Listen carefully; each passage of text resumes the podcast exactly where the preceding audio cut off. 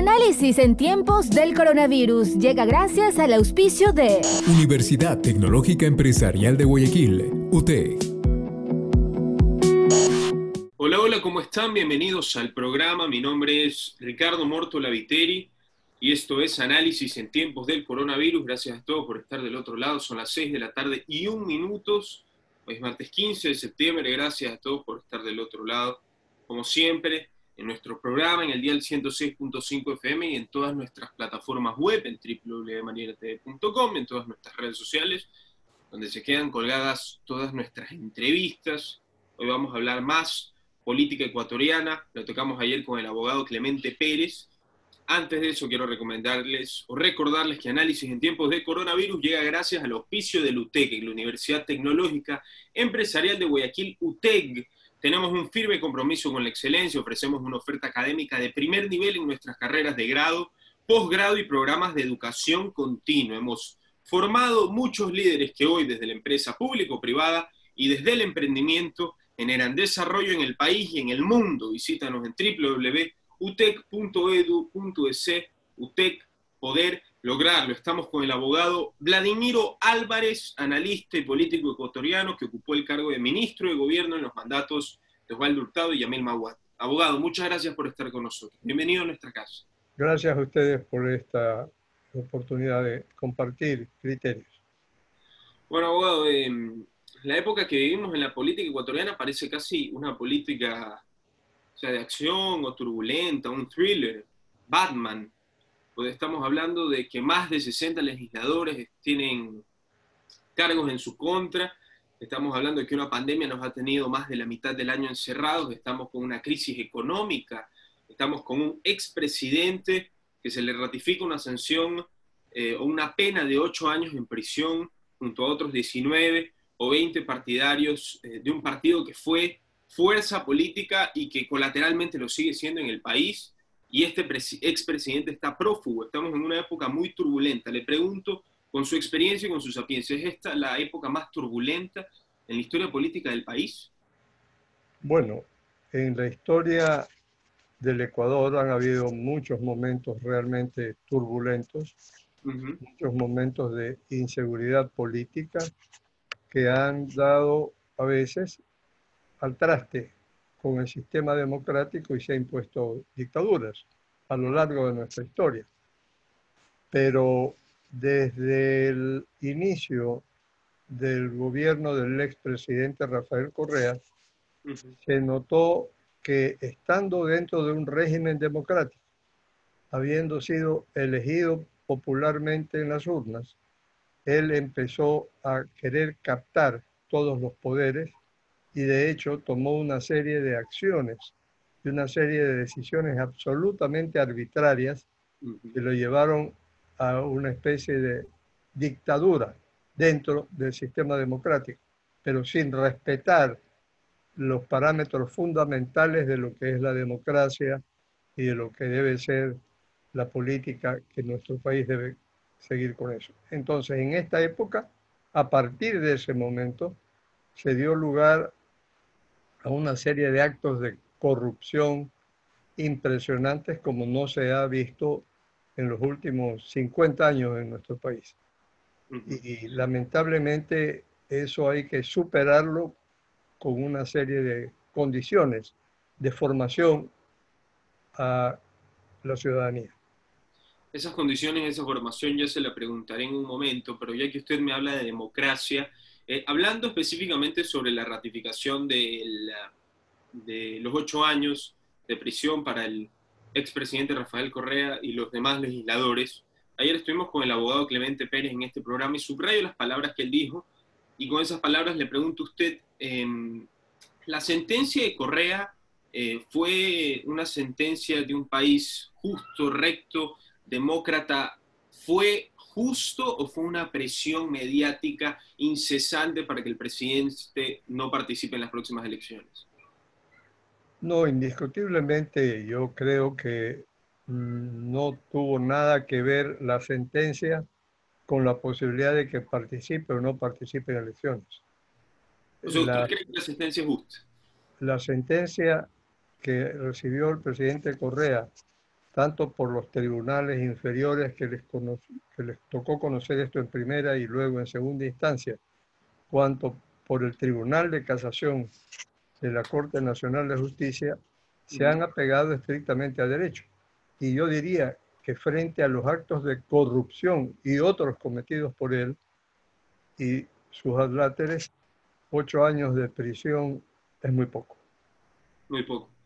Justamente eh, interesante, se sacaba un video eh, de me parece hace poco tiempo, de Rafael Correa, que se quejaba de la celeridad del caso o de la celeridad con la que se llevó el juicio y justamente decía, pues, eh, a se lo ha acusado de tal cosa, tal otra, estamos en tal año y todavía no se ha llevado a cabo. ¿Cuál es la diferencia? Eh, ¿La celeridad fue exagerada o cree usted que es el tiempo normal con el que se deben llevar a cabo este tipo de juicios? La justicia, hay un principio que los abogados y muchos ciudadanos y analistas mencionan permanentemente, que la justicia tarda pero llega. Pero realmente la justicia a veces que tarda demasiado no es justicia. Debe ser siempre oportuna, debe ser siempre dentro de los términos que la propia ley, las normas procesales establecen. Y yo creo que en ese sentido, el caso de eh, sobornos, como se lo llama, eh, que antes se llamó arroz verde, realmente se ha llevado dentro de los términos que la ley establece. No se ha violado en ese sentido ningún procedimiento.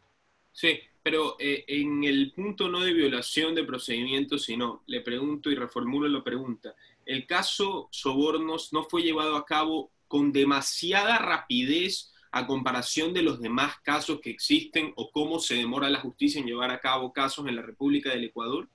Lo que ocurre es que justamente en la época de Rafael Correa, cuando él era presidente autoritario, él en un momento declaró que como él era, de acuerdo con la Constitución, el jefe, el representante del Estado, y el Estado se compone de la función ejecutiva, legislativa, eh, judicial electoral y de participación social, por lo tanto, él siendo jefe de Estado era jefe de todas las funciones del Estado. Y en algunos años se cometieron actos arbitrarios tremendos, destituyendo magistrados de la Corte Suprema, mm, destituyendo incluso miembros del Consejo de Participación Ciudadana y Control Social y de otros organismos del Estado y sobre todo se cumplió con la voluntad de Correa de meter la mano en la justicia. Y entonces todo eso impedía que los procesos avancen con la, dentro de los términos que la ley establece. Pero Correa era el único presidente o ha sido uno de los pocos en la historia del país que le ha metido mano a la justicia o todos los presidentes que han pasado en la historia del país le meten mano a la justicia, abogado? No, en muchos casos los presidentes que ha tenido nuestro país han sido respetuosos de la independencia de las funciones del Estado, pero sí ha habido casos en que otros presidentes de alguna manera han querido influir en las decisiones dentro de las Cortes Nacionales. Eh, preguntarle, abogado, eh, como dije previamente, usted fue ministro de Gobierno de Juan Hurtado y Yamil Mawad. En esta época, más que nunca, se ha envilecido usted ha desdibujado lo que podría ser, al menos desde, mi opinión, eh, lo que es eh, trabajar para una cartera ministerial. Eh, se mueven nombres y personas y personajes al ministro de Cultura, al ministro de Aduanas o de vicepresidente o del ministro de Gobierno, se mueven las cosas como si fuera un trabajo sencillo, como si todo se conociera sobre todo. Usted trabajó en una diferente época. ¿Cuál es la importancia o la vitalidad de los trabajadores de las carteras ministeriales. ¿Cree usted que se le ha faltado el respeto a las posiciones políticas en el país? Bueno, eh, en gran medida el éxito en la gestión de un presidente, de un gobierno en general, de los ministros en particular, estriba en el equipo con el cual trabaja. Yo les comento, perdónenme la anécdota, dicen que cuando uno se vuelve, que cuando uno se vuelve viejo se vuelve anecdótico. Una anécdota. Yo nunca en mi vida tuve una vocación política, ni cuando estaba en la universidad. No participaba en las asociaciones de estudiantes, en la federación o en los reclamos que hacían. Yo había ido a la universidad a estudiar y a formarme profesionalmente. No había ido a hacer política. Y así llevé toda mi vida universitaria hasta que me gradué. Después que me gradué, me nombraron profesor de la Universidad Católica de Guayaquil, unos años más tarde decano de la facultad por tres periodos diferentes, luego rector de la Universidad Católica de Guayaquil. Pero en el intermedio, en uno de esos años, un día sábado, estaba en mi casa cuando estaba yo con alguna de mis hijas pequeñas todavía, sonó el teléfono. En esa época no había teléfonos celulares, inalámbricos, había que ir a contestar el teléfono negro al velador. Y mi señora contestó el teléfono y luego se me acerca y me dice, te llaman al teléfono, Vladimir. Le digo, mira, ahorita estoy aquí con los bebés, diles que me llame más tarde. No, es que dicen que es de la presidencia de la República. Era durante el gobierno de Osvaldo Hurtado. Yo no era amigo de Osvaldo Hurtado, lo conocía por la prensa nada más. Y le digo, ah, debe ser la broma de algún amigo que quiere molestarle. Dile que, dile que no estoy para bromas en este momento. Entonces me dice, no, yo sí creo que sea de la presidencia porque la voz de la secretaria que llama es como una serranita. Entonces sí parece que fuera de la presidencia. Ah, le digo, ven, ya voy. Contesté el teléfono, efectivamente era la secretaria particular de Osvaldo Hurtado. Me dice, doctor Álvarez, el doctor Hurtado quiere que usted concurra el próximo lunes a las 11 de la mañana a la presidencia para una cita con él. Le digo, ¿una cita para el presidente? ¿Para qué será? Yo era decano de leyes en esa época. Yo me imaginaba que la cita era para encargarme el estudio de algún proyecto de ley de la facultad o algo así. Total es que logré un cupo en un avión y me fui a Quito. Y tuve la reunión con el presidente Hurtado. Era para plantearme que yo sea ministro de Trabajo. Cuando me lo propuso le dije, doctor Hurtado, yo no sirvo para eso. Me dice, qué raro. ¿Por qué dice eso cuando hay tanta gente que se palanquea estos puestos? Yo lo he llamado a usted porque varios de mis ministros en ejercicio en aquel entonces yo les he pedido referencias de un abogado en Guayaquil que sepa derecho laboral, que sepa eh, conciliar, en fin, conflictos. Y en varios de esos recomendaciones de los ministros estaba su nombre. Por eso lo he llamado. ¿Por qué usted cree que no sirve para ser ministro? Digo, porque no soy político, doctor. Y si algún conflicto no se soluciona, nadie va a salir a la calle a respaldarnos. Ni siquiera mi familia, porque mi familia tampoco son políticos. Me dijo, vea, doctor Álvarez, yo no necesito un político para ese cargo. Necesito un abogado que sea guayaquileño, que sea experto en derecho laboral, que tenga espíritu eh, conciliador para resolver problemas fuera del juicio. Ahí empecé, ahí empezó mi ejercicio. Imagínense ustedes, llego a ser ministro de Trabajo, yo no sabía ni con quién, ni a quién nombrar subsecretario ni a quién nombrar directores provinciales en cada una de las provincias en esta materia. Entonces, el equipo es muy importante.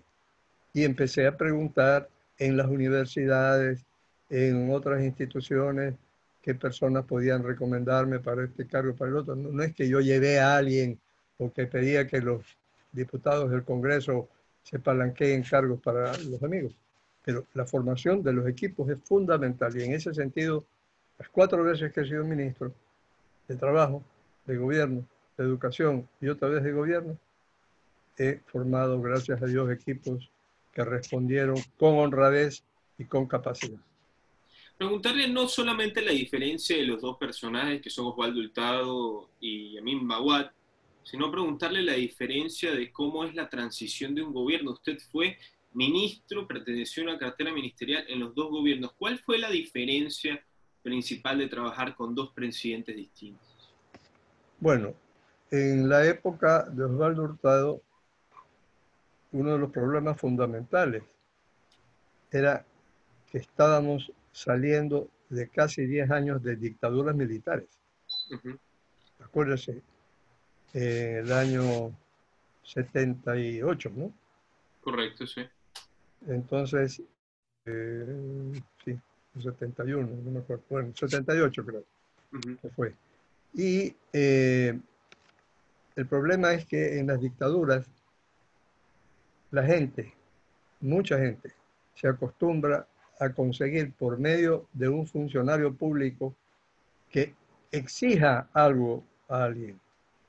Por decirle algo, los, algunos empresarios exigían a un ministro de trabajo o a un ministro de gobierno que sancione a los trabajadores o los meta presos porque estaban haciendo huelga. Y otros trabajadores pedían que el ministro sancione a los empleadores porque no les permitían ejercer sus derechos. Y entonces estaban acostumbrados a que todo dependía de la voluntad, de la decisión de los gobiernos y de los ministros. Entonces, en el gobierno de Osvaldo Hurtado, que sucedió eh, el lamentable accidente de Jaime Roldós, uno de los problemas principales era enseñar a la gente lo que es vivir en democracia bajo un régimen de derecho, dentro de un marco legal específico del cual no se pueden salir ni el presidente, ni los ministros, ni nadie.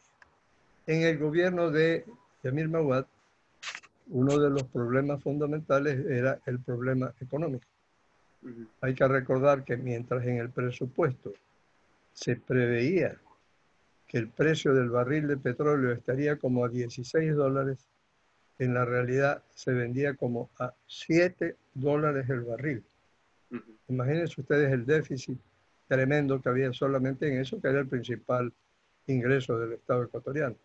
Y entonces como consecuencia de esas dificultades económicas vinieron todas las decisiones que tuvo Mauá que tomar. Así es. Eh, Aguado, pues eh, la realidad del país ahora es eh, bastante incierta, se vienen elecciones el próximo año. Em, usted, estamos en una época pues donde en América Latina pues está este famoso socialismo del siglo XXI, em, los opositores de derecha se mantienen vigentes, aunque no con un poderío total, me refiero en la zona latinoamericana, se me viene a la cabeza Macri, que fracasó en la Argentina, Jair Bolsonaro, el señor Piñera en Chile, em, a Vizcarra lo van a destituir en Perú, no estoy diciendo que este sea de derechas, pero estamos en una situación bastante endeble en el ámbito latinoamericano. ¿Usted, con su experiencia, podría decir que tiene alguna preferencia de ideología política y preferencia para bondad eh, hacia el país en los próximos años? ¿Cree que existe una ideología política que favorece el progreso económico y social del país? Bueno, yo creo que más importante que la ubicación política, ideológica hacia la izquierda o hacia la derecha, es ubicarse equilibradamente en una posición tal que pueda comprender los problemas y plantear las soluciones de los distintos sectores de la sociedad ecuatoriana. Y por eso yo he sido obsesivo en mi vida mientras he participado, mientras participé, ya no participo, en política y ahora en análisis de la vida política del país, en tratar de inculcar que quienes participan como candidatos a cualquier tipo de magistratura, sea la presidencia de la República, sea la Asamblea Nacional, sea una alcaldía, consejeros, concejales, eh, prefectos, lo que fuera, tengan en cuenta que lo más importante sería que logren una gran concertación, un gran acuerdo nacional en el cual participen el gobierno, participen grupos sociales, representantes sindicales, grupos académicos, grupos y representantes empresariales, en fin, los distintos sectores de la sociedad que lleguen a un gran acuerdo nacional. lo que se llama una concertación nacional, en que establezcan con claridad un diagnóstico de cuál es la sociedad que tenemos en este momento, cuáles son sus defectos, sus dificultades, sus problemas, y cuál es la sociedad que queremos, y cómo llegar a esa sociedad que queremos, en aspectos de salud pública, de educación, en aspectos de aumento de los puestos de trabajo que tanto necesita la gente, en materia de apoyo al emprendimiento, sectores empresariales pequeños, medianos y grandes, en, algo que es fundamental, el establecimiento de un marco legal que brinde seguridad jurídica, que no estén cambiándolo a cada rato, cambian una ley, ponen otra ley, con unos nombres que ya nadie ni se acuerda cuál es el nombre de la ley o del código orgánico de tal cosa o de tal otra, porque es larguísimo. En fin, y, que hay que reformar la constitución y que hay que cambiar. No, no, no. Llegar a un marco jurídico al cual todos se sometan, gobernantes y gobernados, y que esa concertación nacional se proponga ser cumplida no en el próximo gobierno, sino en los próximos gobiernos, a mediano y largo plazo. Eso es fundamental. Y los políticos deberían plantear eso. Deberían llegar a un acuerdo en lugar de estar peleándose, insultándose, ofendiéndose, eh, qué sé yo, descalificando a los, los que le hacen la competencia política. Hablando pues de concertaciones, em, una alianza que se llevó a cabo hace un par de semanas fue la alianza de Creo y el Partido Social Cristiano, alianza pues entre comillas, porque eh, van a apoyar como candidato presidencial a Guillermo Lazo y de ahí irán separaditos en el ámbito de puestos eh, en la asamblea y cada uno con sus ideales bien, pues, bien separados cada uno de otro. Esta es eh, una medida que se lleva a cabo, ¿cree usted que es una medida de esperanza para esa esas reconciliaciones o conciliaciones que podría haber en el futuro en el país? ¿O cree usted que simplemente fue una medida llevada a cabo para recuperar que la derecha opositora del país tenga nuevamente el poder en sus manos? Bueno, yo creo que es una alianza que tiene ambos propósitos. Primero, tratar de consolidar en lugar de dividir las candidaturas y las propuestas en este proceso electoral. Y segundo, obviamente, tratar de buscar un acuerdo, por lo menos en estos sectores, de planteamiento de soluciones a las necesidades básicas insatisfechas de la sociedad ecuatoriana. Es absolutamente reprochable, diríamos, de la mejor manera, que haya como 19 candidatos a la presidencia de la República una locura. La incapacidad de ponerse de acuerdo, la incapacidad de dialogar, de conversar previamente y avanzar con un objetivo común, que es lo que deberían tratar los políticos. La gente habla de derechos, eh, derechos de poder dar tu ideología política, derecho de ser independiente, derecho de no estar ligado a un partido. Estos candidatos, varios candidatos que tiene ahora en el país, no tienen derecho a expresarse y poder dar a conocer su opinión, sus ideas políticas a la ciudadanía y proponerlas, ¿eso no es derecho? No solamente eso es un derecho, mi querido Ricardo. Esa es una obligación, es un deber, es una responsabilidad el proponer a la ciudadanía planes y programas de solución a sus necesidades. Lo que hacen aquí es resaltar la belleza de alguna de las candidatas o la habilidad de alguno de los candidatos en la forma de hablar o en la forma de jugar fútbol o de hacer algún tipo de deporte. Esas no son cualidades propias de una política seria. Sí, pues abogado, sí, comprendo abogado, pero también pues hay que ser objetivos y yo no creo que sea posible que pues literalmente el mejor pueda llegar al poder. Evidentemente lo que se ve en un político antes que nada es su léxico, es de la manera que habla, es su carisma, es si cae bien o si cae mal. Yo le voy a ser sincero, eh, podremos estar o no, que en este programa no tenemos ninguna ideología política, somos completamente imparciales, pero es innegable decir que Rafael Correa tiene un carisma y una manera de hablar casi que hipnótica, casi de estudio de universidad. Entonces, ahí cómo se puede o cómo la ciudadanía puede separar cuál es el carismático, cuál es el que se ríe, cuál es el que cae bien, pero cuál es el realmente que es bueno. Bueno, es indudable que el carisma de un candidato es sumamente importante. La forma de hablar, de expresarse, el atractivo de la voluntad de, de los ciudadanos que tienen que votar. Pero hay que estudiar un poco el pasado. Guillermo Lazo es, es, un candidato que se le debe estudiar el pasado, es un candidato importante para las próximas elecciones. También debe estudiarse su pasado. ¿Qué ha hecho él en su vida privada? ¿Qué ha hecho? ¿Ha hecho bien? ¿Ha hecho mal? ¿Ha fracasado? ¿Ha quebrado las empresas en que ha participado o las ha sacado adelante? ¿Ha creado puestos de trabajo o los ha eliminado? ¿Ha demandado a aquellos a quienes le dieron la mano o no, como el caso de Rafael Correa?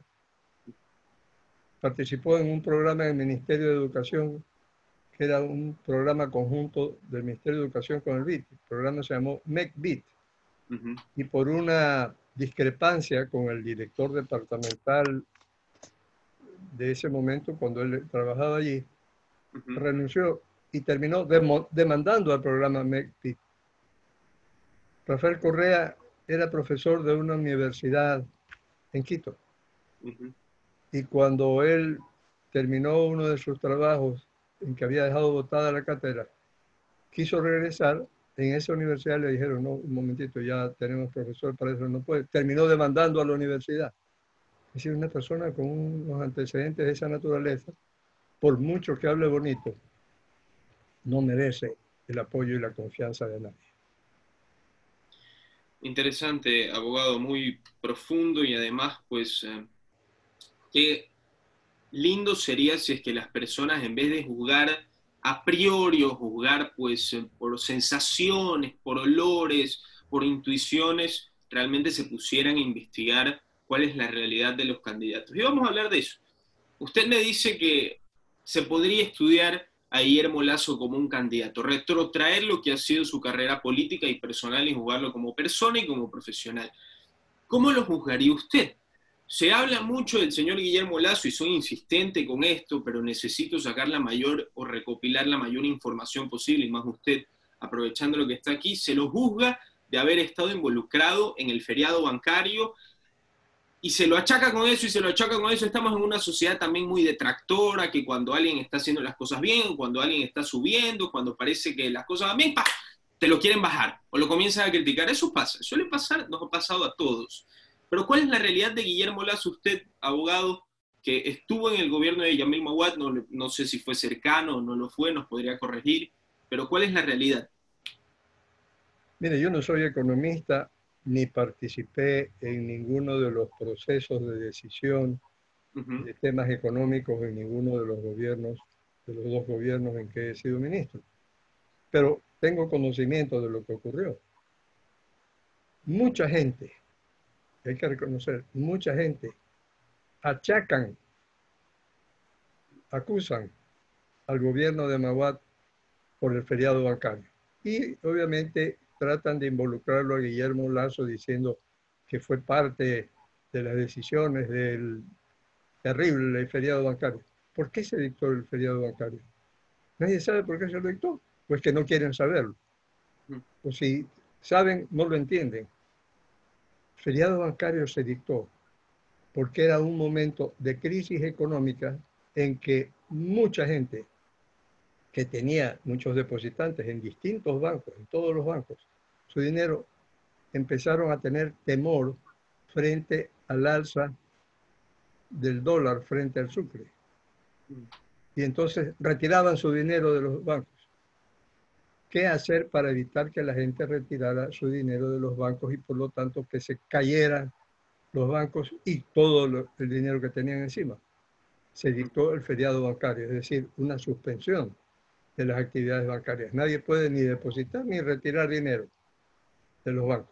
¿Para qué? Para que no se echen esos sucres a comprar dólares, con lo cual hubiera sido peor todavía la situación económica. Pero la gente sigue hablando del feriado bancario como que fue un crimen de Estado o un delito. Así es.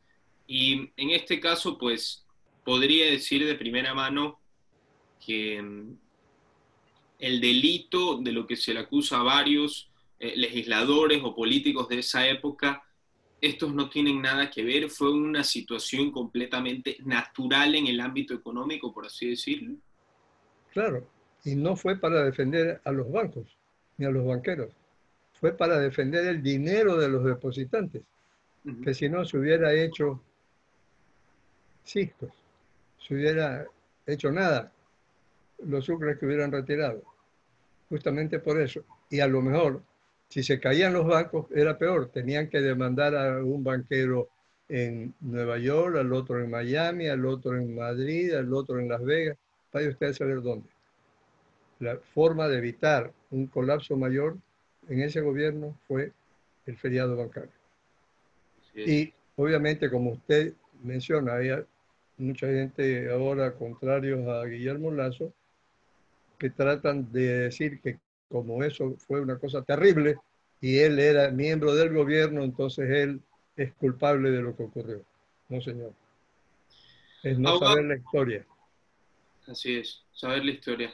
El que no conoce su historia está condenado a repetirla. Abogado, para terminar la entrevista, me gustaría preguntarle sobre, ya no más sobre política, sino sobre lo que viene en la situación del país, esta dinámica o esta propuesta del gobierno que se llama Yo me cuido, se trata que ahora eh, todos eh, los municipios, eh, ciudadanos de cada ciudad deben pues imponer las reglas de su sector dado a la situación del coronavirus, sean por así decirlo aflojado las cuestiones dado a la expiración del estado de excepción. ¿Cree usted que el país como sociedad está preparado para cuidarse a sí mismo? ¿Cree usted que el nombre que le pone el gobierno es digno para ponernos como sociedad de que el Ecuador se puede cuidar solo? Mire, muchos de quienes tienen la amabilidad de escucharnos en este momento a través de esta prestigiosa radioemisora y con su participación, Ricardo. Muchos de quienes nos están escuchando tienen personas cercanas a quienes han conocido como amigos o parientes o personas de quien saben, han sabido de su existencia, que han fallecido dentro de esta pandemia y por culpa del coronavirus. Abogado, lamentablemente se nos ha acabado el tiempo. Muchísimas gracias por la entrevista, por estar con nosotros en el día 106.5. Esperemos que sea un hasta pronto y no un hasta luego. Igual, Ricardo, muchas gracias por esta oportunidad. Análisis en tiempos del coronavirus llegó gracias al auspicio de Universidad Tecnológica Empresarial de Guayaquil, UTEC.